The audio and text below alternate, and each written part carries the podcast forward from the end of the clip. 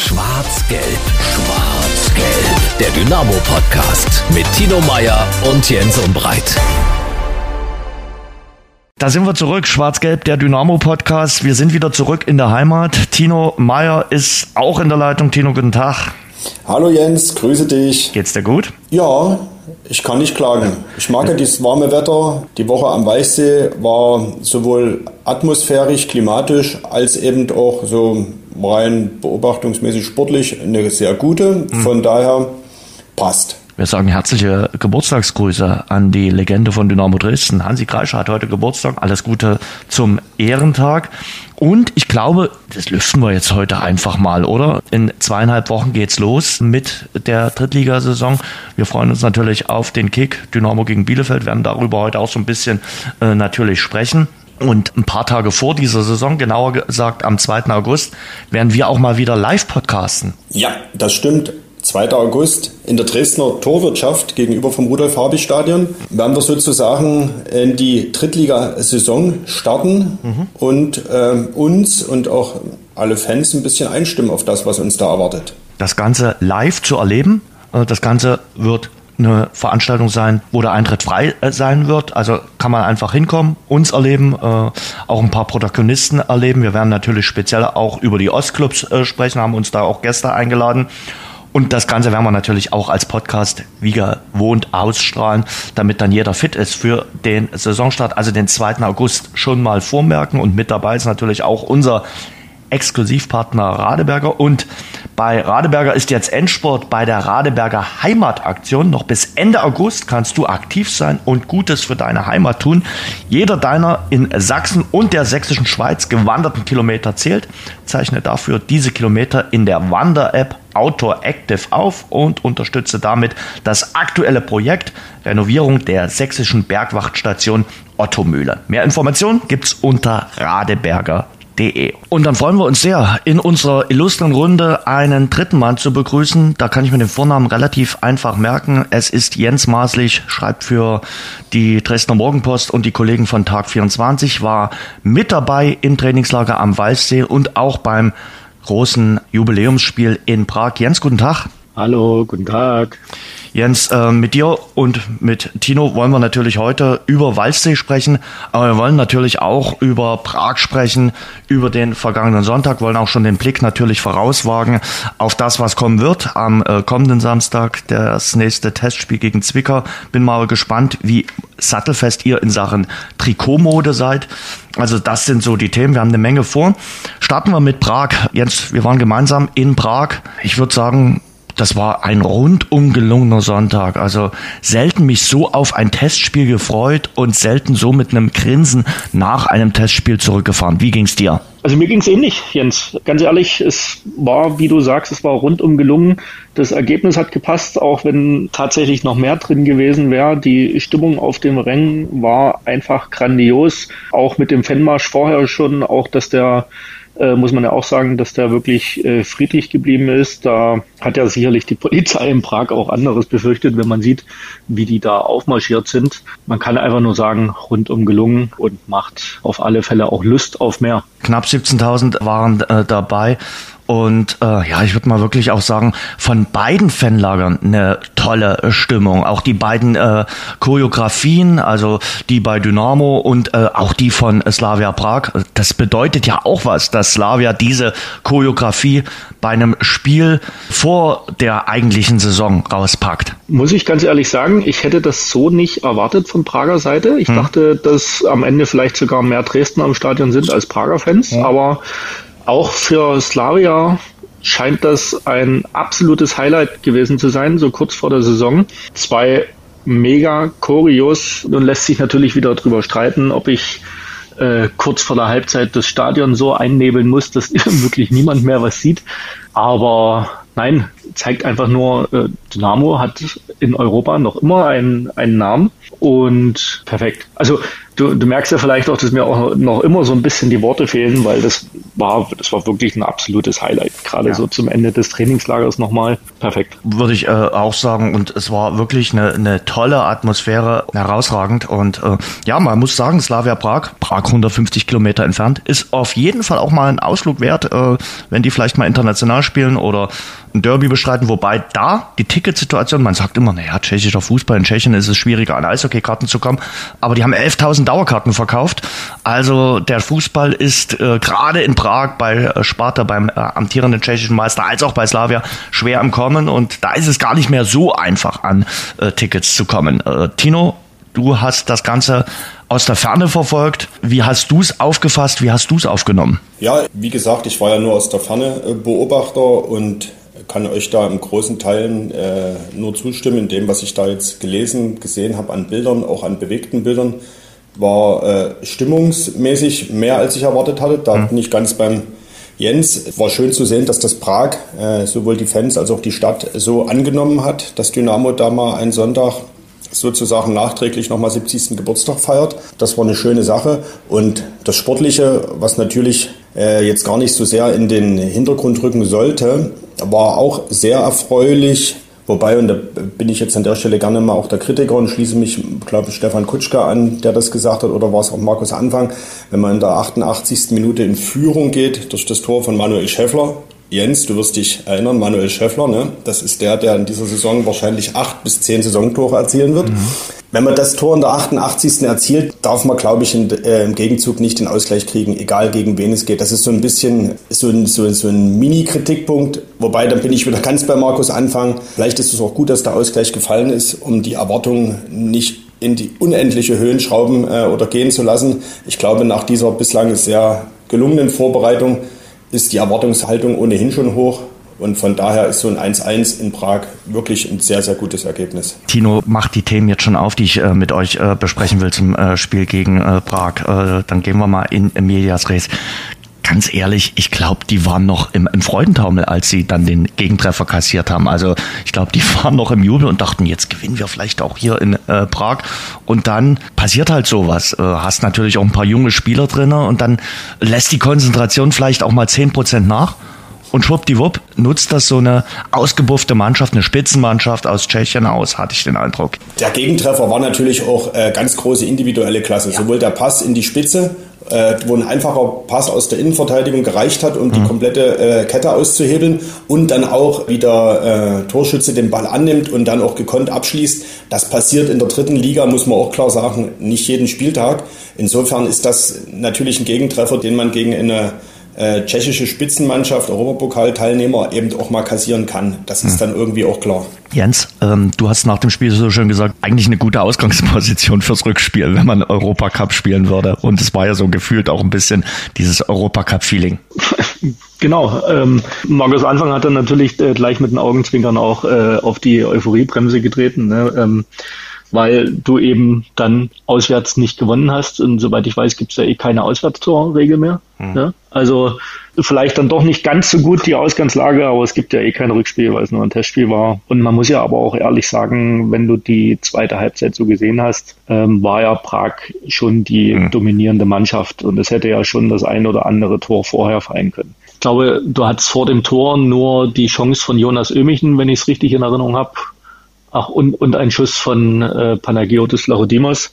Aber ansonsten war ja offensiv eigentlich nicht so viel drin. Deswegen äh, kannst du am Ende mit dem 1-1 ganz gut leben, gegen einen Europa League-Teilnehmer sowieso. Ich glaube, beide Halbzeiten waren bei Prag die Teams gut durchgemischt mhm. mit 1A und 1B-Spielern, nenne ich es mal. Bei Dynamo sah das ja dann äh, zum Ende der zweiten Halbzeit ein bisschen anders aus. Dafür kannst du doch vollkommen zufrieden sein.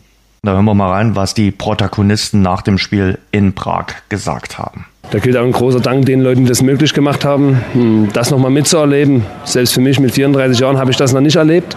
Und wer kann schon von sich behaupten, dass man irgendwo ein internationales Testspiel hatte mit 17.000 Zuschauern, 5.000 Gästefans. Und das ist so das, vielleicht werden wir es irgendwann nochmal miterleben, dass es kein Testspiel mehr ist, sondern irgendwann mal, hoffe ich, solange ich oder wir leben, dass wir das nochmal miterleben dürfen, weil das hat das doch ausgemacht und das ist das, wo viele auch ähm, sich danach gesehnt haben. Ja, und dass es dann natürlich mit Prag geklappt hat, mit so einem Testspiel, ähm, war umso schöner. War ein, war ein richtig gutes Spiel.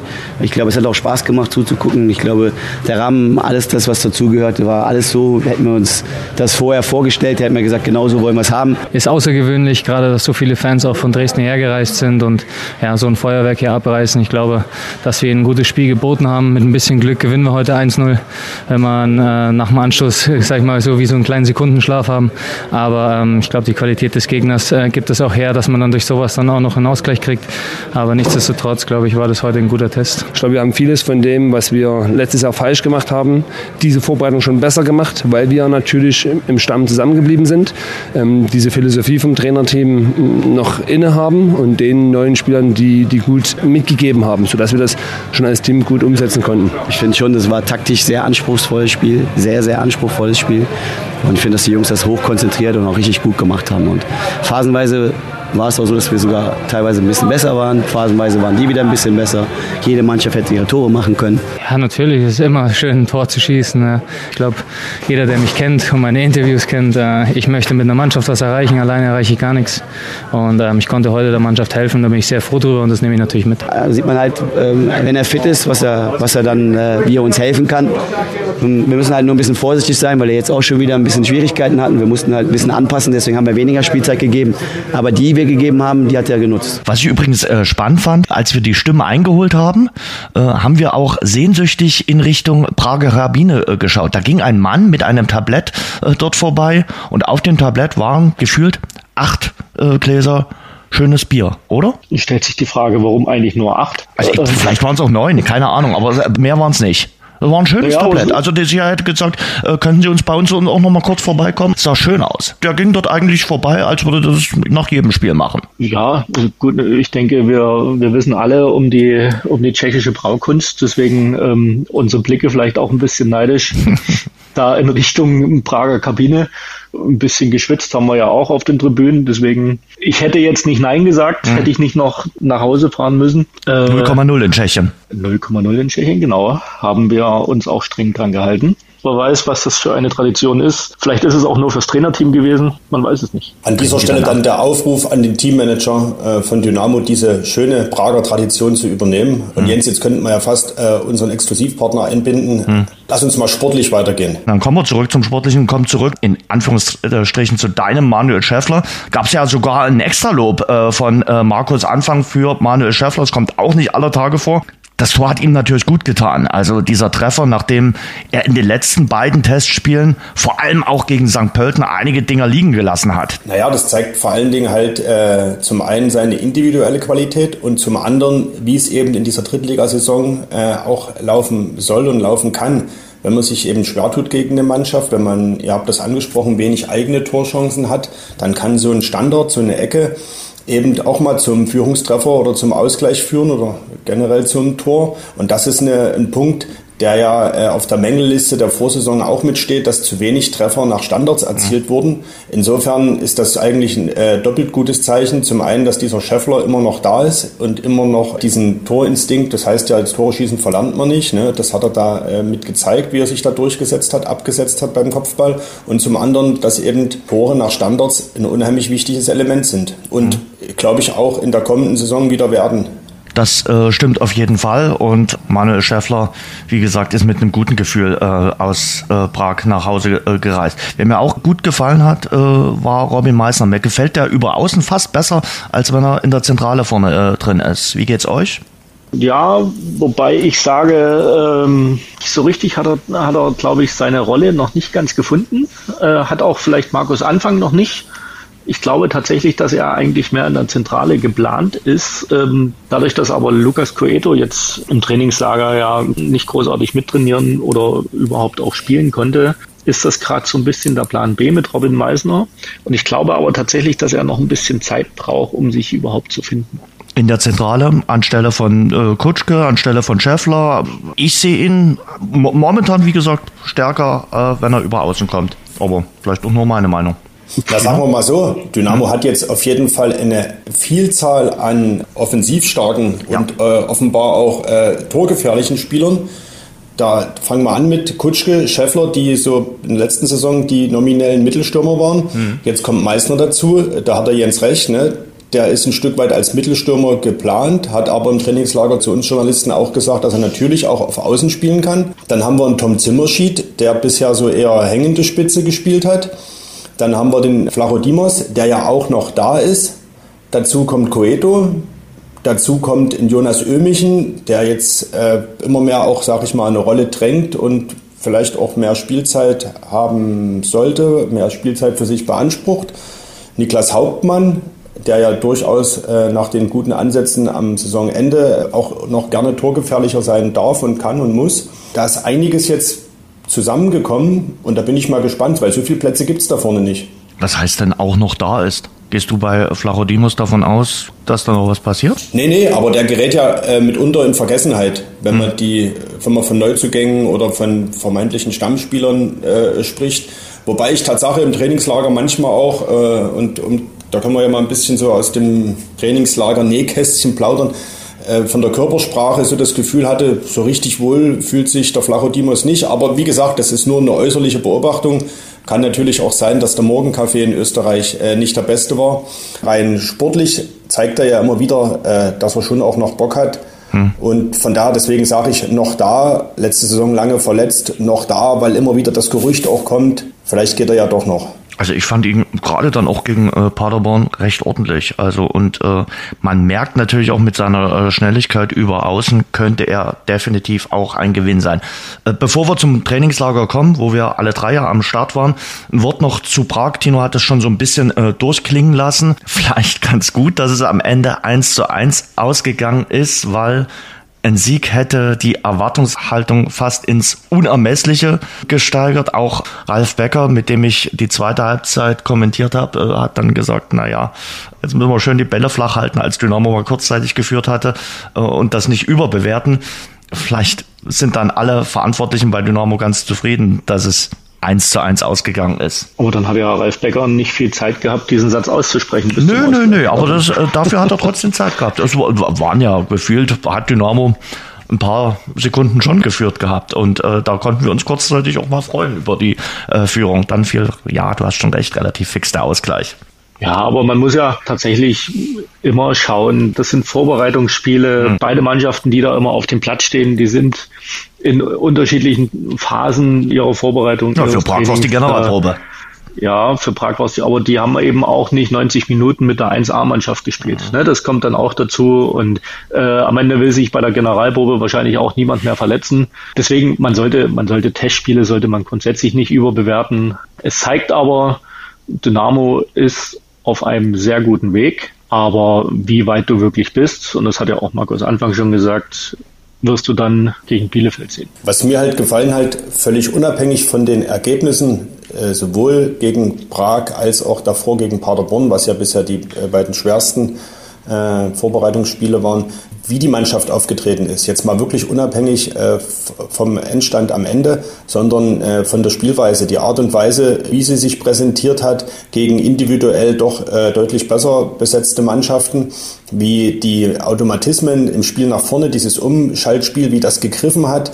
Und das ist, finde ich, fast schon ein Stück weit auch eine Weiterentwicklung oder Verbesserung auch nochmal im Vergleich zur Rückrunde der Vorsaison. Und das ist eher so ein Punkt, der mir äh, so Zuversicht gibt, dass diese Mannschaft Tatsache eine sehr gute Rolle in der dritten Liga spielen wird. Das hätte ich jetzt so nicht erwartet und das, da denke ich, da geht was. Erst recht eingedenk der Tatsache, dass zum einen die Mannschaft äh, ja noch nicht komplett ist, wie es immer wieder so heißt, dass auf jeden Fall noch ein Innenverteidiger kommt und wahrscheinlich noch jemand für die Offensive und zum anderen, dass Leute wie Meißner, Coeto, die ja äh, zweifelsohne auch eine Qualität mitbringen, bislang äh, so richtig natürlich noch nicht angekommen sind. Also da ist ja echt noch Luft nach oben bei dem einen oder anderen und, und das stimmt Tatsache zuversichtlich.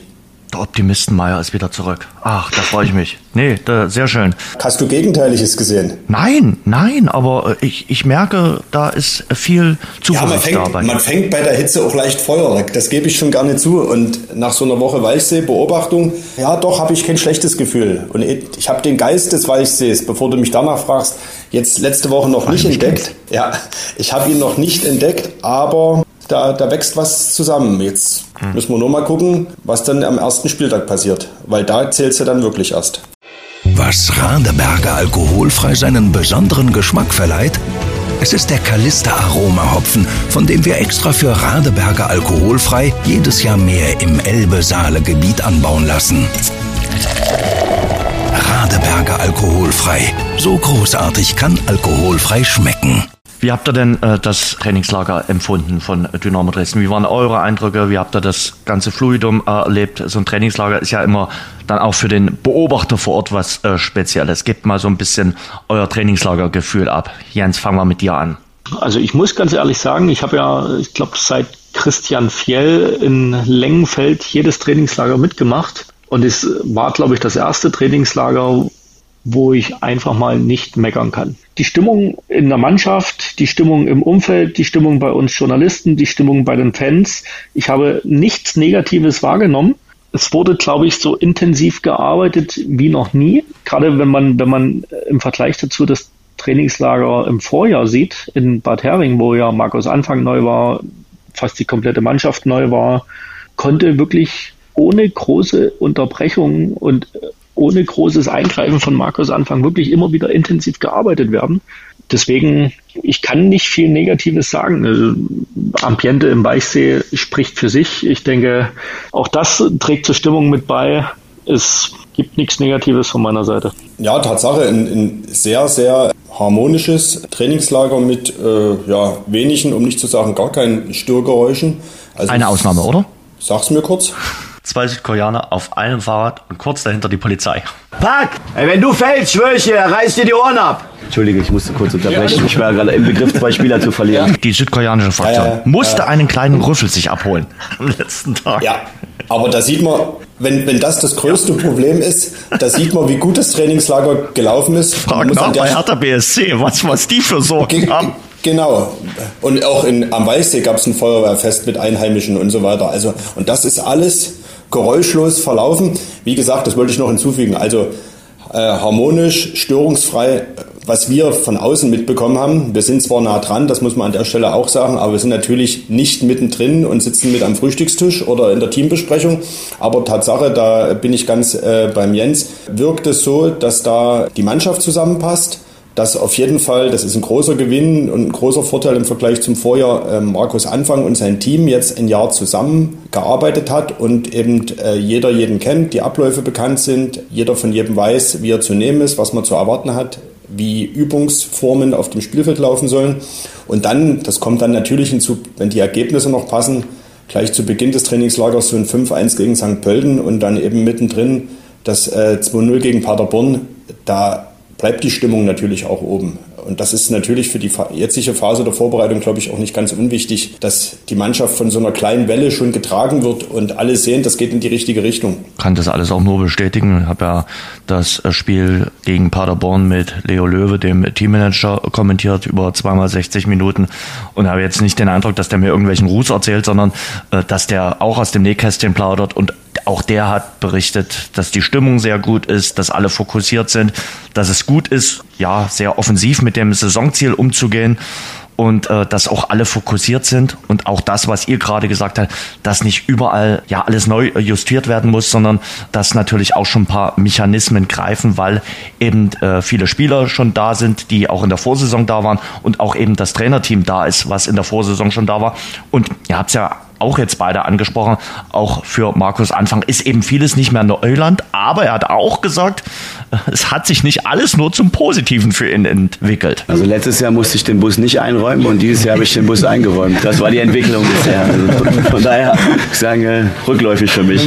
Nee, es war, war wirklich gut. Also ja, es ist halt schon anders, wenn du natürlich schon Stuff kennst und jeder kennt den Ablauf und also du hast halt viele Dinge, die du, die du einfach nicht mehr äh, absprechen musst, weil sie einfach schon über die Saison hin sich äh, bewährt haben und du weißt halt ganz genau, wie die Abläufe sind und dann kann jeder seinen Bereich dementsprechend planen. Also das ist schon ein Vorteil.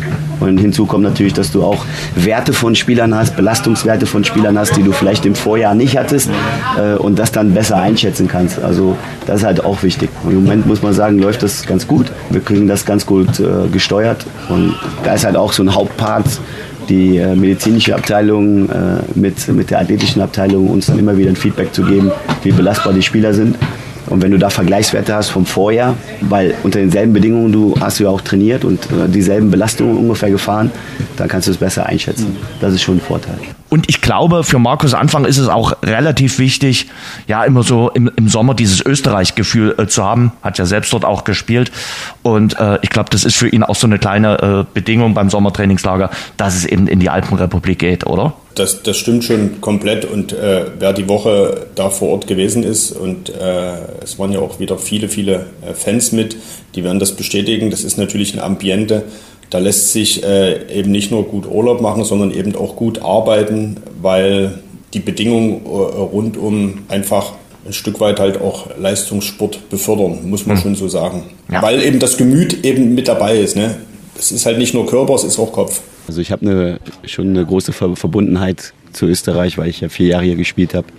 Habe hier auch äh, große Erfolge gefeiert, bin dreimal Meister geworden, habe fantastische Trainer hier gehabt mit Kurt Jara und Jogi Löw ja, verbindet mich immer. Also muss ich ehrlicherweise, bin gerne in den Bergen, bin auch äh, nach dem letzten Spiel, als wir dann äh, frei hatten, bin ich auch fünf Tage hierher gefahren, bin ein bisschen mit dem E-Bike in, in die Berge gefahren und da kann man ganz gut abschalten. Ich glaube, die Atmosphäre hier in Österreich ist immer toll. Wir haben super Rahmenbedingungen gehabt, wir haben super Plätze gehabt, wir haben ein tolles Hotel gehabt, wir konnten mit den Rädern hoch zum, zum Trainingsplatz fahren.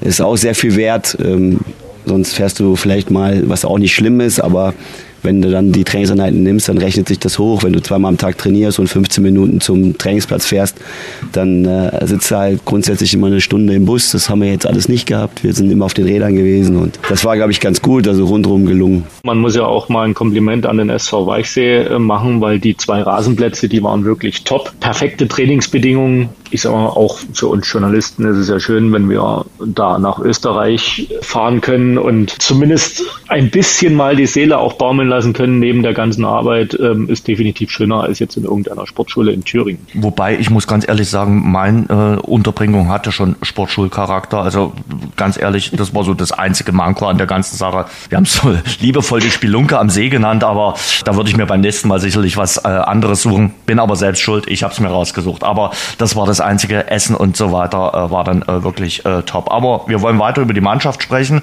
Ihr habt es auch schon gesagt, Sie sind äh, weiter als im äh, Vorjahr zum gleichen Zeitpunkt. Das ist mein Eindruck, das ist auch euer Eindruck, weil bislang eben auch nur vier Spieler das System anfangen lernen mussten, weil erst vier Neuzugänge da sind. Dadurch, dass aber eine ganze Mannschaft das nicht lernen muss, sondern ähm, nur einzelne Spieler das lernen müssen, ist es recht leicht, weil die Spieler, die auf dem Feld stehen, können halt den neuen Spielern schon helfen und das ist dann für uns auch eine große Unterstützung. Also das geht da ein bisschen schneller, aber die brauchen trotzdem ihre Zeit und äh, um die Abläufe einzustudieren. Ja, trotzdem ist, ist bei all der Harmonie wird der ein oder andere Reizpunkt jetzt bald dazukommen, wenn es eben um die Plätze in der Stammelf oder in der Startelf für den 5. August dann gegen Bielefeld geht. Vier Neuzugänge sind bislang da. Die haben alle mehr oder weniger den Anspruch, auch Stammspieler zu sein oder Startspieler zu sein. Dazu wird noch ein Innenverteidiger kommen.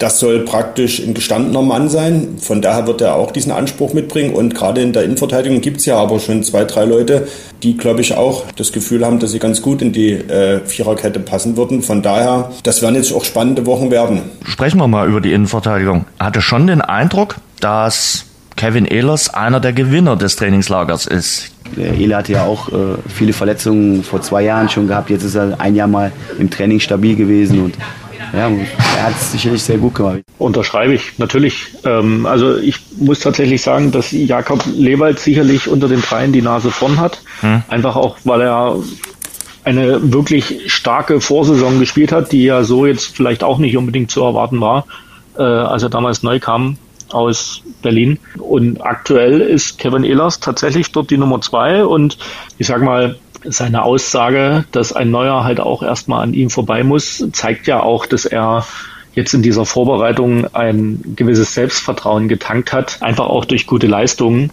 Nichtsdestotrotz muss man auch sagen, ist der ein oder andere Fehler dann trotzdem noch drin. Deswegen schadet es sicherlich nicht, wenn noch ein erfahrener Innenverteidiger dazukommt. Hast du noch jemand anderes auf der Pfanne, Tino, den du vielleicht als Gewinner des Trainingslagers bezeichnen würdest? Nein, einen sehr guten Eindruck hinterlassen haben die drei A-Jugendlichen, die mhm. mit waren. Das sind so die heimlichen, perspektivischen Gewinner. Also die mhm. haben alle drei nachgewiesen, äh, dass sie durchaus das Zeug haben, mal den Sprung in den Profibereich, in den Männerbereich bei Dynamo Dresden zu schaffen. Das ist jetzt nichts für diese Saison. Das ist eher was für kommende Saison. Also deswegen sage ich so perspektivische Gewinner. Wir haben ja letzte Saison schon viele, viele äh, A-Jugendliche integriert, äh, dieses Jahr wieder. Also ich glaube, dass ähm, es schon so ist, dass die Tür nach oben offen ist für die jungen Spieler. Wir müssen natürlich aufpassen. Wir haben, wir haben natürlich ein Ziel vor Augen. Und äh, so Jungspieler, die werden halt auch immer wieder mal ein Wellental haben. Und wir können jetzt auch nicht die ganze Last auf die jungen Spieler legen. Das geht nicht. Was äh, gut oder was wohltuend zu beobachten ist, wie, äh, sage ich mal, Führungsspieler äh, wie Niklas Hauptmann und Paul Will zunehmend in diese Rolle, auch verbal und auch mit ihrem ganzen Auftreten hineinwachsen. Also nicht nur mit ihren spielerischen Leistungen, sondern eben auch, man hat das Gefühl, dass sie in der Mannschaft Tatsache auch ein Stück weit ja, äh, Taktgeber, Tonangeber sind. Und die sind ja jetzt keine Lautsprecher, beide nicht, sondern kommen eher so über das Inhaltliche statt über die Lautstärke. Also das ist so eine Beobachtung von mir. Ansonsten hatten wir das ja schon gesagt, ist das eher so ein harmonisches Trainingslager gewesen, wo es nach außen hin weder nach oben noch nach unten irgendwelche Herausreißer gab, zumindest aus meiner Sicht. Wenn ich noch einen Gewinner nennen darf, ähm, nicht weil er unbedingt überrascht hat, sondern weil er eben endlich wieder Fußball spielen kann und zeigt, dass er definitiv eine Verstärkung sein kann für Dynamo, ist Luca Herrmann. Hm. Er ist natürlich vom Spielertyp her ähnlich wie Niklas Hauptmann, hat da, glaube ich, auch das Problem, dass Markus Anfang wahrscheinlich nicht mit zwei solchen Spielern äh, spielen möchte. Äh, ich sehe da eher eben äh, Haupe und Tom Zimmerschied auf, auf der Acht. Aber wir alle wissen, dass Haupe eben dann doch auch mal vielleicht das eine oder andere Bewegen hat oder dann gibt es vielleicht auch mal eine Gelbsperre und Luca Hermann äh, kannst du eins zu eins auf diese Position setzen, ohne dass man da irgendwie noch ein, zwei graue Haare mehr bekommt. Ist für mich auf alle Fälle auch ein Gewinner der Vorbereitung, weil er eben endlich wieder da ist und nicht einfach nur da ist, sondern eben auch zeigt, dass er immer noch ein sehr guter Fußballer ist, der weiterhelfen kann. Das ist natürlich auch ein, ein, ein nicht unwichtiger Punkt, dass Spieler wie Hermann, Flachodimos und eben auch äh, Jongmin Seo, äh, die in der vergangenen Saison lange, lange Zeit gefehlt haben, dass die jetzt äh, offenbar komplett fit sind und zur Verfügung stehen. Das sind ja so praktisch nochmal gefühlt zweieinhalb Neuzugänge, die eben äh, in großen Teilen der Vorsaison überhaupt nicht zur Verfügung standen ist auch ein Plus, weil es einfach den Konkurrenzkampf bereichert und das Spielertypen sind, die äh, praktisch gewisse Stärken, gewisse Punkte mitbringen, die die Mannschaft so bislang nicht hatte, beziehungsweise die der Mannschaft gut tun. Ich glaube, alle drei sind jetzt keine Startelf-Kandidaten, aber können punktuell und bei den jeweiligen Spielsituationen äh, schon auch einen Unterschied ausmachen für die letzten 10, 20 Minuten. Man muss natürlich ein bisschen aufpassen, die brauchen natürlich auch eine bestimmte Zeit, eine gewisse Zeit, bis sie dann ihr, ihr Top-Level wieder erreichen. Bei Luca sind wir jetzt froh, dass er die Belastung so toleriert und äh, der hat ja schon Umfänge gefahren gegen Ende der Saison. Also da sind wir schon mal sehr positiv gestimmt. Und bei Seo ist jetzt so, der ist jetzt hier im Trainingslager erst ins Mannschaftstraining eingestiegen, hat direkt Spiele gemacht auch, hatte noch ein bisschen Respekt mit der Schulter, ob das alles so hält. Aber gut, wenn er schon am Fahrrad oben drauf sitzt, dann wird es auch halten. Also nee, ist schon gut. Personelle Situation bei Dynamo ist ja relativ komfortabel. Wir haben Jakob Lemmer, äh, und Melitschenko, die beide in der Reha sind. Aber Ralf Becker hat da schon durchblicken lassen, die werden demnächst zurückkehren? Lemmer eher als Melitschenko. Also für das erste Pflichtspiel wird es wahrscheinlich bei beiden noch nicht reichen. Wobei Jakob, glaube ich, nicht unbedingt viel, viel länger ausfällt. Also da habe ich schon die Hoffnung, dass er vielleicht dann in vier bis sechs Wochen wieder äh, zur Verfügung stehen kann. Und beim äh, Kiri dauert es vielleicht noch zwei, drei Wochen länger. Der ist natürlich lang ausgefallen, aber ich gehe davon aus, dass, dass im September er dann auch wieder zur Verfügung steht. Noch so ein Punkt, ne? die wenigen Verletzten. Markus Anfang klopfte äh, in unserem Abschlussgespräch mehrfach auf den Holztisch, um da nichts zu beschreien, aber das ist natürlich äh, in, äh, auch ein wichtiger Punkt, dass ein Großteil der Mannschaft eben fit ist und zur Verfügung steht. Von, von daher sieht das personell äh, ja richtig gut aus, so gut aus, dass Dynamo halt drei Spieler, wenn wir vielleicht den Punkt noch mal kurz ansprechen, mit laufendem Vertrag äh, auch komplett aussortieren kann. Hm. Gogia, Kade und äh, Scherwakowski, weil man sie einfach auch weder in der Breite noch erst überhaupt für die, für die erste Elf überhaupt benötigt. Die Berater sind informiert, die Spieler sind informiert. Keine schöne Situation, aber ich hoffe, dass da die nächsten Wochen dann auch im Sinne der Spieler ein paar Dinge passieren, dass wir das dann äh, hoffentlich dann ähm, anständig für alle gelöst haben. Das muss man ja jetzt wirklich sagen. Also waren auch beim Mannschaftsfoto gestern nicht mit dabei. Die sind raus. Also das, äh, ich glaube, die spielen keine Rolle mehr. Die wissen um ihre Situation, hat Ralf Becker ja auch deutlich gemacht. Da hofft man natürlich jetzt für beide Seiten auch, äh, dass es eine schnelle Lösung gibt. Hat ja auch sicherlich einen, einen kleinen finanziellen Aspekt. Mhm. Wir sprechen jetzt nicht mehr unbedingt über eine Ablöse, aber Gehälter zahlst du ja trotzdem und wenn noch mindestens einer, wenn nicht sogar zwei oder drei Spieler noch kommen sollen, dann ist auch jeder Euro mehr in der Tasche ganz sinnvoll. Da hat man eigentlich auch schon eher ein bisschen gerechnet, dass sich das ein bisschen vielleicht schon in den, in den letzten Tagen löst. Die ganze Problematik ist aber nicht passiert. Genauso wie ich den Eindruck hatte, dass natürlich Markus Anfang trotz aller guten Ergebnisse ja schon Druck macht, dass vor allem dieser Innenverteidiger jetzt langsam kommt, oder? Na, man hatte ja fast schon ein bisschen die Erwartungshaltung, dass der gestern äh, am Vormittag irgendwie präsentiert wird, damit er dann am Nachmittag auf dem Mannschaftsfoto mit ist. Das ist so nicht passiert. Innenverteidigerposition, brauchen wir nicht drüber diskutieren, das brauchen wir definitiv.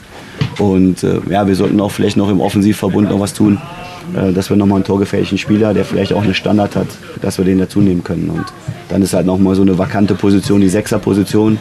Ob wir da nochmal was machen, das liegt aber auch ein bisschen daran, was für einen Spielertypen du auf der Innenverteidigerposition bekommst, weil Kuba hat schon auf der 6 gespielt, Kammer hat schon auf der 6 gespielt. Vielleicht bekommst du noch einen, der auch nochmal auf der 6 spielen kann. Und du kannst dann vielleicht äh, in einem anderen Bereich nochmal ein bisschen mehr investieren, wo du vielleicht nochmal äh, einen Unterschiedsspieler dazu holen kannst. Aber wir müssen auf jeden Fall was tun. Der Innenverteidiger, darauf drängelt Markus Anfang. Von daher denke ich, da wird wahrscheinlich Tatsache zeitnah was passieren. Für die zweite Person, offensiver Bereich, ich glaube, das wird der klassische August-Transfer, später August-Transfer. Vielleicht hängt das auch Tatsache auch daran, wie viele Spieler äh, man jetzt dann doch noch los wird. Also vor allen Dingen die drei genannten. Aber ich rechne schon damit, dass äh, auch noch vielleicht ein Spieler, zwei Spieler aus der Mannschaft irgendwie noch mal im August ein Angebot bekommen, beziehungsweise auf den Verein zugehen und sagen, mit der Position, mit der Rolle in der Mannschaft bin ich jetzt doch nicht so zufrieden und würde mich dann doch noch gerne verändern. Also ich denke, da wird schon noch was passieren, sowohl in die eine als auch in die andere Richtung. Also du meinst unabhängig von den äh, drei Kandidaten, also von äh, Gogia, Kade und Scherwakowski? Ja, irgendwie, irgendwie habe ich so das Gefühl, dass da, dass da schon noch mal einer kommt und sagt, auch oh, Freunde, ich würde schon gern öfter spielen und mhm. bin da jetzt so nicht zufrieden. So ein Gefühl. Teilst du das Gefühl, Jens? Also bis auf Panna fallen mir ehrlich gesagt nicht viel ein. Der hat, weil Manuel Schäffler hat ganz klar kommuniziert, ich, ich bleibe, ich bin hier vorgesehen und ich trage meinen Teil dazu bei, dass Dynamo nächste Saison aufsteigt. Ansonsten fallen mir ehrlich gesagt gar nicht so viele Namen ein, bei denen das der Fall sein könnte. Wie viel Stammelf haben wir denn am Sonntag in Prag jetzt schon gesehen? Wie viel Stammelf hat denn Markus Anfang schon zusammen? Er selber sagt, nee, er könnte momentan alle spielen lassen. Also für mich steht noch gar keine Elf, weil ich auch nicht an Elf denke, sondern weil ich an den Kader denke. Und wir müssen halt schauen, dass wir so viele wie möglich auf das Level bringen, dass sie uns helfen können. Ich finde, egal in welchen äh, Spielen und in welchen Halbzeiten wir waren, finde jeder hat es äh, auf seine Art sehr gut gemacht. Und ich glaube, du könntest jeden äh, mit jedem zusammenbringen und die würden es äh, hinbekommen, ein gutes Spiel zu machen. Und das ist erstmal wichtig. Aber wenn ich die Elf am Sonntag in Prag sehe, die Anfangself, da habe ich schon den Eindruck, dass da acht, neun Spieler drin sind, die dann auch gegen Bielefeld am 5. August um 16.15 Uhr auflaufen. Na, ich glaube, drei, vier sind generell gesetzt. Würde mhm. ich mal mit Kammerknecht hinten rechts anfangen. Sehr wahrscheinlich, glaube ich, auch Lewald auf jeden Fall will mhm. und Hauptmann. Das sind die vier, glaube ich, die. Kutschke nicht? Na, also die vier sind, glaube ich, e-, gesetzt, egal was passiert. Kutschke sehr wahrscheinlich auch. Es sei denn, Scheffler oder eben auch Meißner zeigen in, den nächsten zwei, drei Wochen hier überragende Mittelstürmerleistung und bringen den Trainer da in Bredouille. Ansonsten denke ich, auch Kutschke ist erstmal gesetzt als Mittelstürmer. Das sind so die vier, fünf. Und dann haben wir natürlich so noch drei, vier Namen, die sehr, sehr wahrscheinlich auch spielen werden. Alles andere, glaube ich, ist schon noch offen. Spannend, vor allen Dingen halt auch die Torwartfrage. Das wird alles der, der David Hildel entscheiden. Äh, immer natürlich wird er mit mir darüber sprechen, aber er ist da mit den Torhütern äh, in jedem Training drin und kann da die Abläufe wesentlich besser beurteilen. Und äh, ja, am Ende werden wir uns dann hinsetzen und gucken, wer die bessere Leistung gebracht hat und der wird dann im Tor stehen. Wie seht ihr die Torhüterposition aktuell? Also offenes Rennen ist ja so kommuniziert worden zwischen Triljatscha und äh, Broll. Jetzt haben wir noch zweieinhalb Wochen. Ist für euch schon eine Entscheidung gefallen? Ich sage das, glaube ich, seit zwei Wochen, dass für mich die Entscheidung eigentlich schon gefallen ist, wenn nichts Außergewöhnliches passiert. Ich glaube oder bin mir ziemlich sicher, dass Dynamo wieder mit Kevin Broll als Nummer eins nicht unbedingt auf dem Trikot, aber äh, als Stammtorwart in die Saison gehen wird. Es ist ein bisschen ein Gefühl, auch wenn man, wenn man sich einfach mal so ein paar Fakten anschaut, macht das, glaube ich, schon Sinn. Aber Triljatscha hat ja eine gute Rückrunde gespielt oder eine sehr gute Rückrunde. Hat eine gute Rückrunde gespielt, ist aber immer wieder für einen großen Bock gut. Das hat man auch in den Testspielen wieder gesehen. Kevin Proll macht zwar auch immer mal mit dem Ball am Fuß ein paar Fehler, die sind aber dann meist nicht so entscheidend, dass direkt daraus ein Gegentor fällt. Und ich habe auch einfach das Gefühl, dass Kevin Proll mit sowas souveräner umgeht als ein Stefan Triatscha. Und am Ende hast du wahrscheinlich auch einfach mehr Ruhe im Kader mit einem Stefan Triatscha auf der Bank als mit einem Kevin Proll auf der Bank. Also ich glaube nicht, dass Kevin Proll letzte Saison im Winter wiedergekommen ist mit dem Anspruch, auch dieses Jahr wieder auf der Bank zu sitzen. Das war für ein halbes Jahr war das okay. Die Mannschaft hat funktioniert. Es ähm, hätte, glaube ich, zu viel Unruhe reingebracht, wenn er direkt Ansprüche gestellt hat, die er hätte äh, ja auch nicht stellen können. Ich glaube aber tatsächlich, dass es in dieser Saison anders aussieht. Also ich sag mal so, auch mein Gefühl sagt, dass es am Ende auf Proll hinausläuft obwohl die Fakten gar nicht gegen Triljaca sprechen. Als Gründe könnte ich all das jetzt anführen, was Jens gesagt hat. Also ich bin gespannt, aber ich glaube auch am Ende wird es wohl Proll sein bleibt auf jeden Fall noch äh, spannend. Äh, ich denke mal, Entscheidung wird in zwei Wochen vor dem äh, Bielefeld-Spiel fallen. Torhüter-Position werden wir uns wahrscheinlich auch noch mal ein bisschen genauer anschauen in den nächsten Wochen, weil es wirklich eine entscheidende Position ist und weil es auch spannend ist, wie dieser Zweikampf ausgehen wird. Ähm, Jens behauptet ja, das habe ich im Trainingslager auch immer wieder mitbekommen, die dritte Liga in dieser Saison wird schwerer als im Vorjahr. Begründe mal weil du in meinen Augen einfach deutlich mehr Konkurrenten, äh, stärkere Konkurrenten äh, im Kampf um diese zwei, drei Aufstiegsplätze hast. Wenn du dir anschaust, wie Sandhausen 1860, Regensburg, Ingolstadt, Bielefeld, wie die jetzt im Vorfeld alle aufrüsten. Und Markus Anfang hat ja inzwischen auch schon mehrfach gesagt, dass da einige Spieler dabei sind, die man auch gern in Dresden gesehen hätte. Die rüsten jetzt nicht nur in der Masse auf, sondern eben auch qualitativ. Deswegen, mhm. ich glaube, du hast einfach, du hast deutlich mehr Konkurrenten und irgendwie hast du ja auch noch ein kleines bisschen mehr Druck, weil du eben von vornherein sagst, für uns geht es nur um den Aufstieg. Ralf Becker sieht es ein bisschen anders als du und der hat das folgendermaßen auch begründet. Ich persönlich glaube nicht, dass es schwieriger wird, wie es letztes Jahr war, weil wir hatten letztes Jahr durch den Abstieg, durch ganz viele Veränderungen, durch auch so ein, alle eine, eine, Rückrunde, die nicht gut war. Wir haben keine Ergebnisse gehabt. Wir mussten auch erstmal wieder vertrauen bei den Zuschauern, bei allen gewinnen. Ich finde, es ist uns trotzdem dem bitteren Ende ganz gut gelungen. Ich nehme äh, jetzt das Umfeld so wahr, die Fans wahr, wenn ich jetzt sehe, Dauerkartenvorverkauf oder all was passiert. Da ist eine wahnsinnige Freude auf die neue Runde. Natürlich auch eine Erwartungshaltung, das ist auch gut so. Wir wollen alle da weitermachen, wo wir aufgehört haben. Und äh, am Ende werden wir müssen wir uns auf uns konzentrieren, weil ich schon glaube, dass wir die geilsten Fans der Liga haben. Ich glaube, wir haben auch einen super Trainer, ein super Trainerteam. Ich glaube, wir haben eine richtig gute Mannschaft und am Ende entscheiden dann schon auch wir. Letztendlich, wir haben ganz viel Einfluss auf das, wo wir am Ende stehen und darauf sollten wir uns konzentrieren. Ich bin da jetzt Klar, Ergebnisse sind wichtig, aber ich möchte, dass wir das sehr zielstrebig, sehr positiv angehen. Die Argumentation von Ralf Becker, klar, die, die, die ist schon schlüssig. Auf der anderen Seite hat man Tatsache schon den Eindruck, dass mit Bielefeld und Sandhausen da zwei schon Schwergewichte jetzt neu in der dritten Liga sind, die die gleichen Probleme oder Herausforderungen haben, wie sie eben im Vorjahr Dynamo und auch Ingolstadt hatten. Bei Dynamo hat es am Ende nicht ganz gereicht, bei Ingolstadt hinten und vorne nicht. Das ist auch mein Gefühl bei den beiden, Bielefeld und Sandhausen. Einer wird oben mitspielen, der andere wird äh, zumindest zu Beginn große Schwierigkeiten haben. Da bin ich gespannt. Auf der anderen Seite haben wir natürlich die genannten Truppen Ingolstadt, ne? 1860, auch Saarbrücken, die dieses Jahr äh, knapp gescheitert sind, Saarbrücken, oder eben hinter den Erwartungen zurückblieben.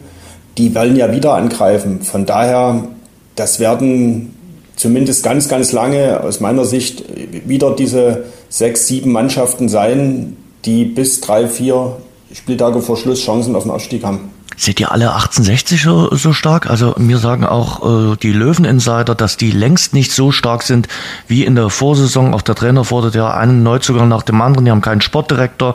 Also von daher äh, bäckt man, glaube ich, in München, in Giesing so ein bisschen äh, kleinere Brötchen und wird nicht offensiv raushauen, dass man in dieser Saison äh, aufsteigen will, anders als in der Vorsaison. Das sage ich auch nicht, dass die das laut äh, nach außen tragen, aber die haben eine gewisse Grundqualität um auf jeden Fall zum Beispiel auch diese Saarbrückenrolle des Vorjahres einzunehmen. Mhm. Und ich habe mir nochmal die äh, Prognosen der Vorsaison angeguckt. Da hat nicht einer äh, getippt auf Elversberg. Okay, das ist wenig überraschend. Es hat aber auch niemand auf Wien Wiesbaden äh, getippt, die jetzt vielleicht auch Tatsache individuell gar nicht so herausragend besetzt waren, aber als Team in, in der Kontinuität es einfach gepasst hat und am Ende sie vor allen Dingen auch die Nerven bewahrt haben und das durchgezogen haben. Auch Osnabrück als der dritte Aufsteiger war vor der Saison bei den wenigsten auf dem Zettel. Da hatte man auch gesagt, ja, die wollen oben vielleicht mitspielen, aber es wird wahrscheinlich nie reichen. Und von daher denke ich, das werden schon wieder fünf, sechs, sieben Mannschaften sein, die da oben mitspielen und das hat der Jens richtig gesagt, bei Dynamo kommt jetzt mit Blick aus Dresden, auf Dresden, diese Erwartungshaltung dazu, dass es gelingen muss. Da reden wir nicht mehr gelingen soll, sondern muss. Da spricht ja inzwischen auch Ralf Becker von einem klaren Muss. Und da bin ich wirklich gespannt, wie die Mannschaft damit umgeht. Wir arbeiten ja alle beim geilen Club. Äh, wir wollen alle erfolgreich sein. Wir wollen auch, müssen auch diesen Druck aushalten. Wir wissen, dass wir uns, haben wir auch letztes Jahr gesehen, die ganzen Jahre, die neue Runde wird bis zum Ende sehr, sehr spannend. Trotzdem ist unser Ziel klar definiert. Und ich bin da sehr fein mit und ähm, äh, finde auch, dass alle da sehr klar mit umgehen. Vielleicht ja trotzdem ganz gut, dass wir mit Bielefeld und Sandhausen die Absteiger gleich am Anfang haben. Man muss es ja auch positiv sehen und das machen ja jetzt viele, weil die natürlich auch dieses Problem, was Dynamo in der Vorsaison hatte, haben. Äh, komplett neue Mannschaft, neue Liga, vieles neu, neuer Trainer das muss auch erstmal wachsen. Das sehe ich tatsächlich auch äh, als einen kleinen Vorteil an, dass du eben zu diesem Zeitpunkt schon gegen diese Mannschaften spielst, die sich eben noch finden müssen. Aber auch da ein schönes Zitat von Stefan Kutschke gleich zu Beginn des Trainingslagers. Letzte Saison dachte auch jeder Meppen und Oldenburg wären ein Vorteil für uns. Also ich sage Bielefeld, was Besseres kann Dynamo gar nicht passieren. Das ist zum einen irgendwo so ein richtig schönes Auftaktspiel ein Heimspiel. Es ist irgendwo ein kleines Gradmesser und der Punkt, dass die äh, Absteiger sich neu finden müssen, dem, der, der ist ja, glaube ich, gar nicht wegzudiskutieren.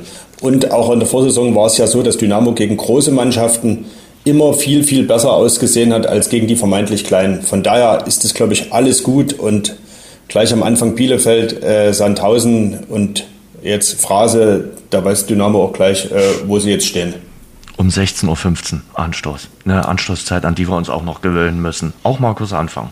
Immer was Neues. Ist, ist halt so.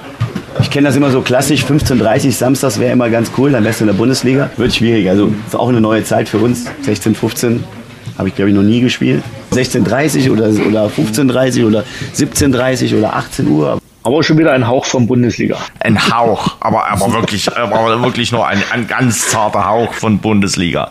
Wir nähern uns äh, der Anschlusszeit 15.30 Uhr so langsam an. Mhm. Genauso wie sich ja mit Slavia Prag, äh, es ist praktisch jetzt auch wieder dieser, wir uns dem Europapokal so langsam annähern. Mhm. David Fischer war da im Trainingslager. So ein bisschen inkognito, aber er war schon mal da, hat schon mal ein bisschen vorgefühlt. Einer der beiden neuen Geschäftsführer, der Geschäftsführer äh, Kommunikation, hat sich auch das Paderborn-Spiel äh, angeschaut. Habt ihr ihn vernommen dort im Trainingslager? Ich habe äh, Tatsache nur von Ralf Becker vernommen, dass er da war. Ich habe ihn, und auf Fotos habe ich ihn natürlich gesehen, mhm. äh, vor Ort. Unter den rund 400 Zuschauern da gegen Paderborn äh, habe ich ihn selber nicht gesehen. Äh, aber Ralf Becker hat uns ja erzählt, dass es ein erstes Kennenlernen im Teamhotel gab dass man sich mal beschnuppert hat und wahrscheinlich auch das eine oder andere schon besprochen hat, bevor es dann für den äh, David Fischer am 1.8. in Dresden so richtig losgeht. Hm. Saß bei uns beim Livestream kurz vor dem Spiel, saß er dort, äh, ist dann, hat sich dann aber nochmal umgesetzt und äh, hat sich das Ganze ganz in Ruhe und äh, ein bisschen abgeschieden äh, angeschaut äh, am Waldsee, um mal so ein, so ein Gefühl zu bekommen, wie das so ist im Trainingslager der Sportgemeinschaft. Du hast gesagt, äh, Ende Juli wird er offiziell vorgestellt werden und beginnt dann seinen Job im August bei Dynamo. Und für Dynamo geht es jetzt sportlich weiter mit dem Spiel beim FSV Zwickau. Die nächste Nagelprobe, da ist Dynamo sicherlich klarer Favorit. Zwickau, eine große Wundertüte, eine Mannschaft, die sich wir haben es in den letzten Wochen auch immer wieder angesprochen, erstmal in der Regionalliga wieder finden muss. Aber über all dem steht natürlich auch der wichtige Charakter, dem FSV zu helfen, vor allem finanziell äh, zu helfen. Tino. Ja, ich glaube schon, dass Dynamo äh, bei diesem Testspiel so ein bisschen die sportlichen Ambitionen äh, hinten angestellt hat. Dass ganz klar äh, im Mittelpunkt steht, den finanziell schwer angeschlagenen Zwickauern, dem befreundeten FSV, äh, zu helfen. Sämtliche Einnahmen des Spiels gehen ja an Zwickau und es, es darf und soll ja seit gut zwei Wochen auch gespendet werden. Zwickau hat eine Crowdfunding-Aktion gestartet. 500.000 Euro müssen zusammenkommen, um überhaupt den Spielbetrieb in der Regionalliga ein Stück weit weiter zu sichern oder abzusichern.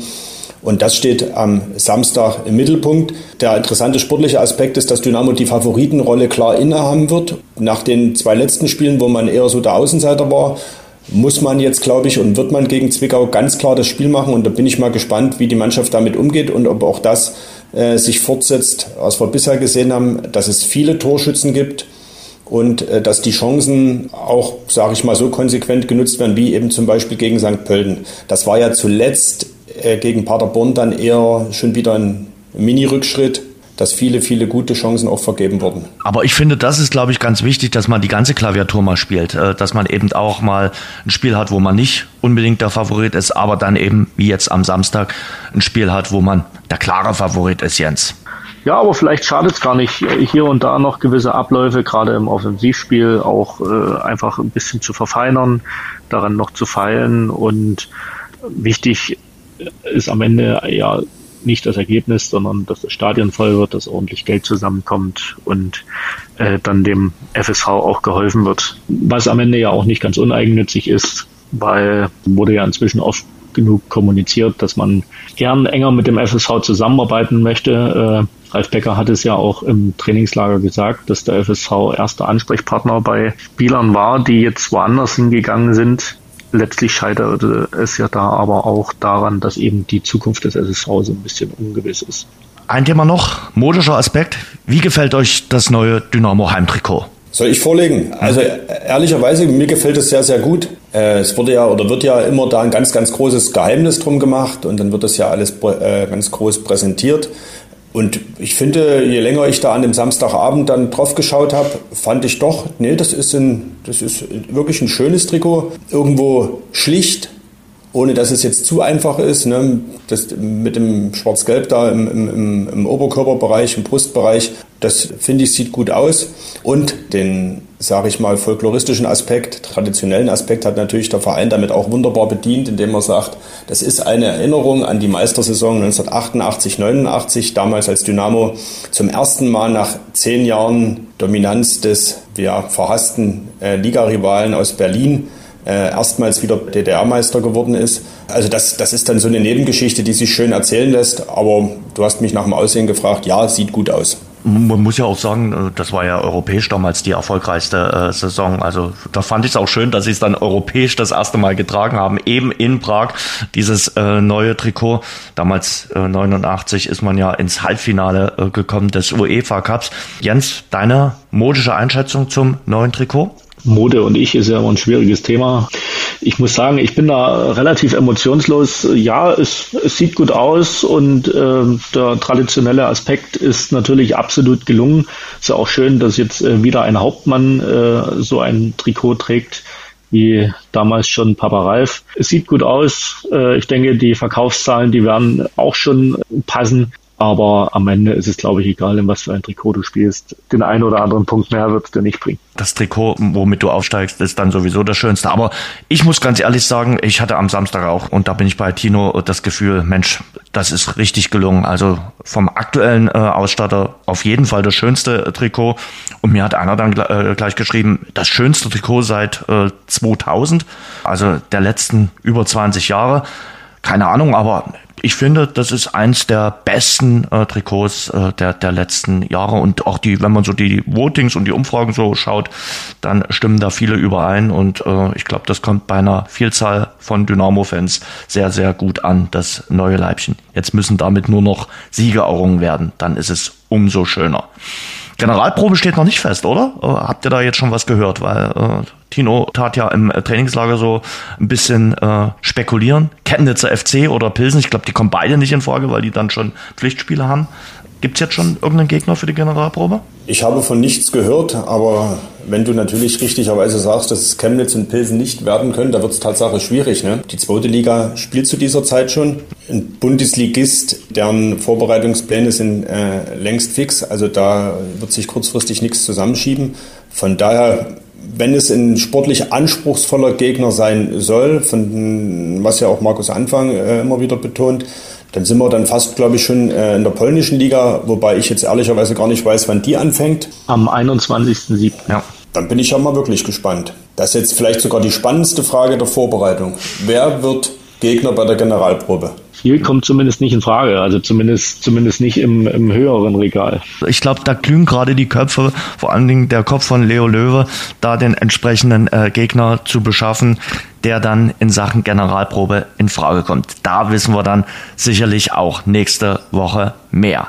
Das, hm? das läuft ja dann so ab, dass äh, äh der Leo Löwe mit seinem Vorschlag so hat es uns Markus Anfang erzählt, zum Cheftrainer kommt und sagt, Trainer, wie wär's mit dem Gegner? Sinngemäß sagte Markus Anfang, ja, und wenn er mir nicht gefällt, der Gegner, dann fängt der Leo wieder von vorne an. Ja, aber ich glaube, die Wahl ist da überschaubar. Also du hast nicht so viele Gegner zur Auswahl. Also so viel Vetorecht wird Markus Anfang bei den Gegnern äh, für die Generalprobe nicht haben, weil, wie naja, gesagt, alle schon im Ligabetrieb sind. Veto-Recht vielleicht schon, aber viel, viel Veto-Möglichkeit wird, wird ihm nicht bleiben. Das, das stimmt schon. Wir sind gespannt. Ich danke euch. Jens, viel Spaß. Weiter eine gute Saisonvorbereitung. Wir hören uns definitiv in den nächsten Wochen auch hier bei Schwarz-Gelb, der Dynamo Podcast. Danke dir sehr. Ich danke auch und wünsche ebenso noch einen schönen Tag. Jo, Tino, das war's mit der heutigen Folge äh, bei Schwarz-Gelb, der Dynamo Podcast auch wieder mit dabei unser Exklusivpartner Radeberger. Und Radeberger präsentiert die Fannächte am Elbufer in Dresden.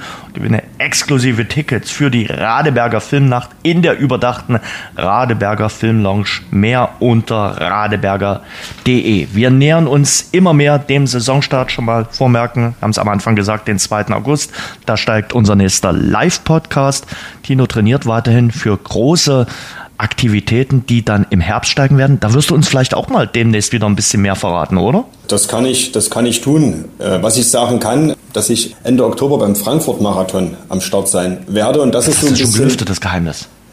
Hätte ich das noch zurückhalten sollen? Wollten, Kannst du machen, nee, jetzt ist es gelüftet. Jetzt ist wollten wir es Wollten wir es anderweitig zelebrieren? Nein, ist schön, ist schön. Also das ist jetzt so praktisch auf großer Bühne. Nee, nö, nö, ist, ist schön. Also einfach mal so rausgehauen. Am Schluss des Podcasts. Äh, genau. Nö, prima.